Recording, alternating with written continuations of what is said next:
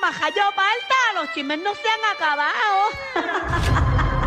Y por eso tú siempre estás conectado y conectada a esta hora. Para enterarte de los chismes de la potra. Magda, Estoy molesta. ¿qué pasó? ¿Por qué? Porque estoy molesta. Estoy prendida. Uy. Pero cuéntanos por con qué. una primera dama de este país. ¿Qué pasó? Con la primera dama de Ponce.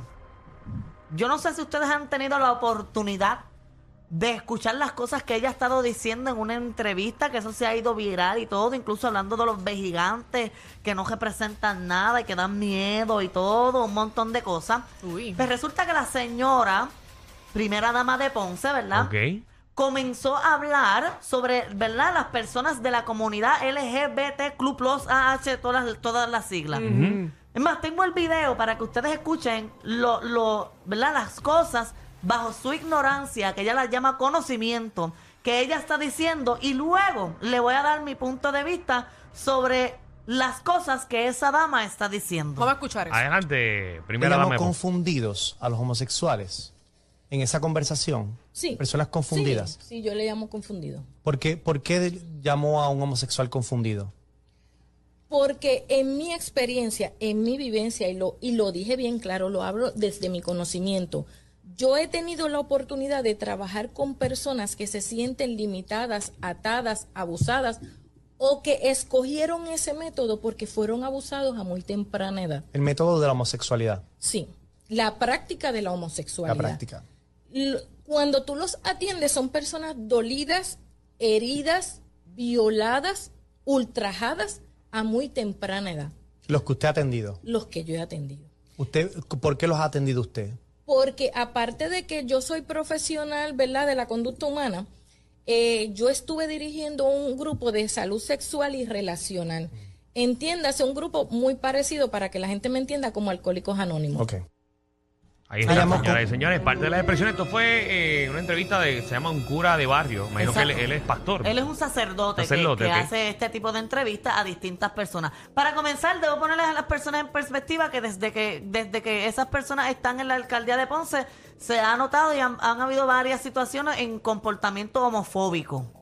Tanto del alcalde como que de, de varias personas del municipio. Para aclararle a la señora que está hablando sobre, bajo su conocimiento, que Dile para mí es ignorancia. Lo primero que debo decir es que obviamente yo respeto su opinión y yo respeto todo lo que ella dijo. Pero antes de uno hablar, uno debe primero analizar lo que uno está diciendo. Primero, una persona homosexual no es una persona que está confundida. Una persona homosexual no es que fue abusada, ni violada, ni ultrajada.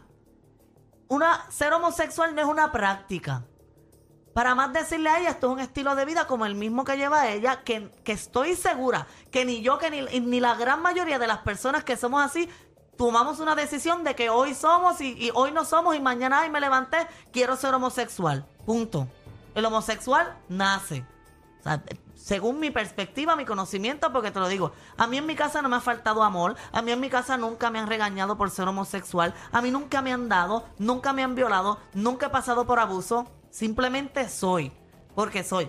Además, lo más que me afecta a mí es que ella está hablando y posiblemente ese podcast le está llegando a muchas madres jóvenes y personas. Ahora mismo en Puerto Rico hay muchos jóvenes que están viviendo eh, bajo miedo, están viviendo frustrados, están viviendo con temor a ser rechazados. Entonces, al escuchar este tipo de personas que tiene un puesto político como primera dama, le da a entender a esos jóvenes que están bajo miedo de que son ellos los que están mal. Y realmente no somos nosotros los que estamos mal, son esas personas que no aceptan. Segundo, hay muchos padres que no aceptan a sus hijos, que los rechazan, que los hacen ver menos que no los quieren por simplemente ser homosexuales. Entonces, al seguir escuchando a este tipo de personas diciendo estos disparates, hacen que esas personas se crezcan y rechacen más a esos jóvenes.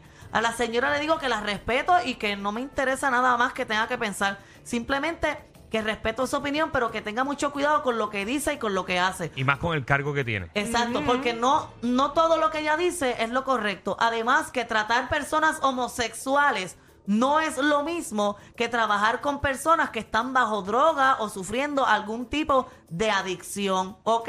Ok, gracias. Muy Un bien. aplauso.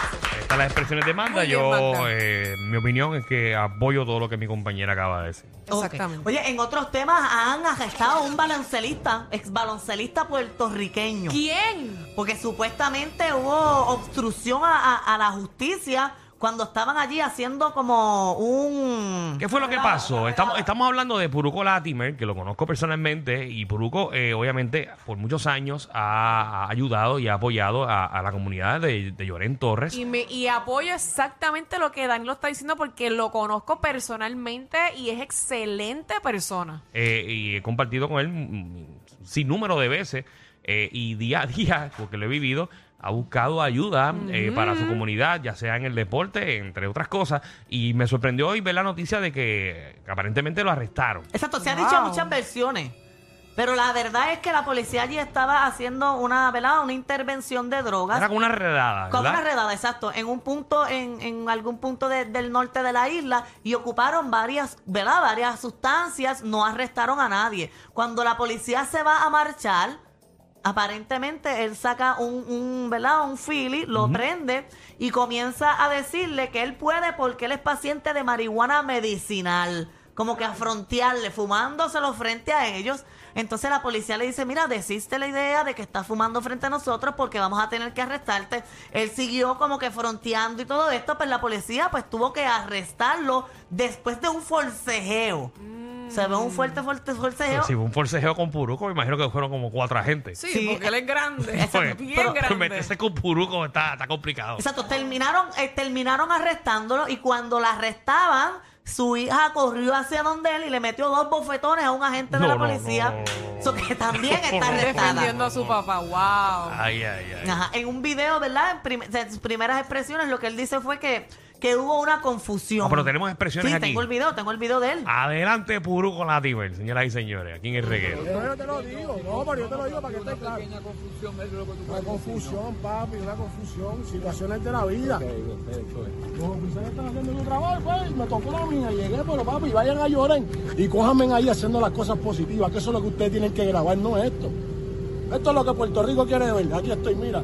Pero ¿sabe qué? Sigo siendo un líder y voy a estar parado en llorar porque a mí no me tumba nadie. Ahí está, Ahí señoras y señores. Y me consta que es así. Y me consta. Sí, mano, me Así que a todos que los así. medios de comunicación, este, si en ese momento Puruco estaba en la de él y, y tomó una mala decisión de, de fumar frente a unos agentes, eh, pero mira para allá el, el- los medios como han estado eh, Lo negativo. cubriendo lo- esta noticia, pero yo que conozco personalmente a Puruco, que a cada rato está pidiendo dinero para ayudar a los muchachos, ya sea en el Él teatro, es que bien ellos tienen dado. un teatro allí en Llorén, eh, en las canchas que hoy en día están todas destruidas, y para salvar la comunidad, entonces la prensa esa parte no la quiere cubrir nadie. Lo positivo Es a cierto. Nadie le yo, interesa. yo espero que a todos los medios, y al que acabo de ver, que él lo sé todo, y todos los, todos los demás, y todos los, y todos los periódicos que han gastado un push notification eh, para dar esta noticia, también que cuando él pida ayuda y se arregle una comunidad, también hagan, hagan ese push notification y también todos sus programas de chismes cubran la noticia. O, Exacto. o- o que busquen, o busquen información sobre él y enseñen al país lo que, lo que él hace positivo y para los mucho jóvenes. que hace. Muchísimo. Así que, eso- estamos contigo. Que eso también el país quiere verlo, noticias positivas y que está haciendo tal figura. Porque a veces aquí mismo han, hemos hecho, han hecho temas de que qué estar haciendo fulano ahora después de tanto tiempo. Pues mira, él quizás no está jugando, pero está haciendo cosas positivas. Mira, tengo un montón de gente escribiéndome en Instagram que qué yo fue lo que pasó con Carol G. Porque ahorita no, no pude que decir y la gente está pensando que la metieron presa por... No, por- no, no, no, no, no, no me metieron presa. No, no, la que la está buscando a Carol G es la mamá de la nena que ella le regaló la gaviota de oro. ¡La gaviota de oro! Porque él le regaló, ella, eh, ella, los premios estos de, de Villa Chile, del ella Mar. de Viña del Mar. Ella, una nena se trepó a la tarima, que de hecho tengo el video por si quieren verlo, nena Vamos a verlo, bailando. vamos a verlo, vamos a Le verlo. hizo un show a Carol G bailando y todo ahí. Ahí está el video, mira, gente que la piensa en la música. Ay, qué Esta es la nena bailando con Carol G. La nena hace un split. Qué muñeca. La Dios nena la que, que, bendiga. que imagino que, que no tiene casi ni idea quién es Carol G. Pero ella tenía una pancarta que decía mini bichota. Mini bi- Qué lindo, de verdad. Ana tengo una camisa que diga mini bichota. De verdad, eh, es lindo, es lindo ver eso. Eh, entonces la nena bailó ahí en Viña del Mar y Carol G bien contenta. ¿Cómo se llama usted? ¿Tu nombre cómo es? Matilde Emilia. Matilde. se ganó la gaviota. Qué Ahí bella. está. Y la Dios nena ahí, sin saber que es una gaviota, eh, cogió la gaviota de oro. y Pero- se la llevó. Pero resulta que eh, eso fue este fin de semana y Sí. ahora esta, eh, du- durante ayer y hoy ha salido que la mamá de la nena está loca buscando a, a, a Carol G para devolverle la gaviota. ¿Pero por qué? Porque ella dice que, que, que está muy agradecida y todo, pero que es un, algo muy valioso. Que ella regaló algo muy valioso. Eso Bueno, es para es que se ha perdido un poquito de respeto eh, de parte de los artistas de lo que es un premio como la Gaviota de Oro. Eh, antes que un artista vaya a Viña del Mar y se llevara el apoyo del público, porque ahí o te aman o te odian. Mm, ok. Entonces tú ganarte ese premio tan brutal de que está la gaviota de plata, la gaviota de oro, y que ella se gane ese máximo galardón, Pero y ella que se ga- simplemente se regala una nena como si, como si se hubiese rega- eh, ganado una Un cinta juguete. de participación allí en los juegos de Field Day del Espíritu Santo en Levitown. o sea, eh, pues es un poquito, pero muy bien por la mamá de, de que Pero ¿y decirle... para qué? Si ya Carol G le repusieron la Pero tú como padre, que tú le digas a esa niña, mira, esto fue un regalo de parte de ella, chévere, pero esto es algo que se ganó ella. Y tú en un por futuro favor, vas a Danilo. luchar para que te ganes tus cosas. Yo le digo, mami, esto lo vamos a guardar y cuando tú vayas a la universidad lo vamos a vender y con esto vamos a pagar todos los préstamos. esta es Alejandro 2. Pero es que, ¿para qué tú quieres entregarse? Tú no sabes cuántos chavos puedes sacarle una gaviota de aquí a 20 años que se lo ganó Carol G. Ah, no sé, esa parte no sé, eso no sé. Yo la vendo. Mamá, esto con esto, cuando tú crezcas y si no tienes la boobie, con esto te las ¡No! hacemos. Disculpen, a veces son más fuertes que ver a tu vecino con la rabadilla por fuera pasando el trimen. El reguero con Danilo Alejandro y Michel de 3 a 8 por la nueva 94.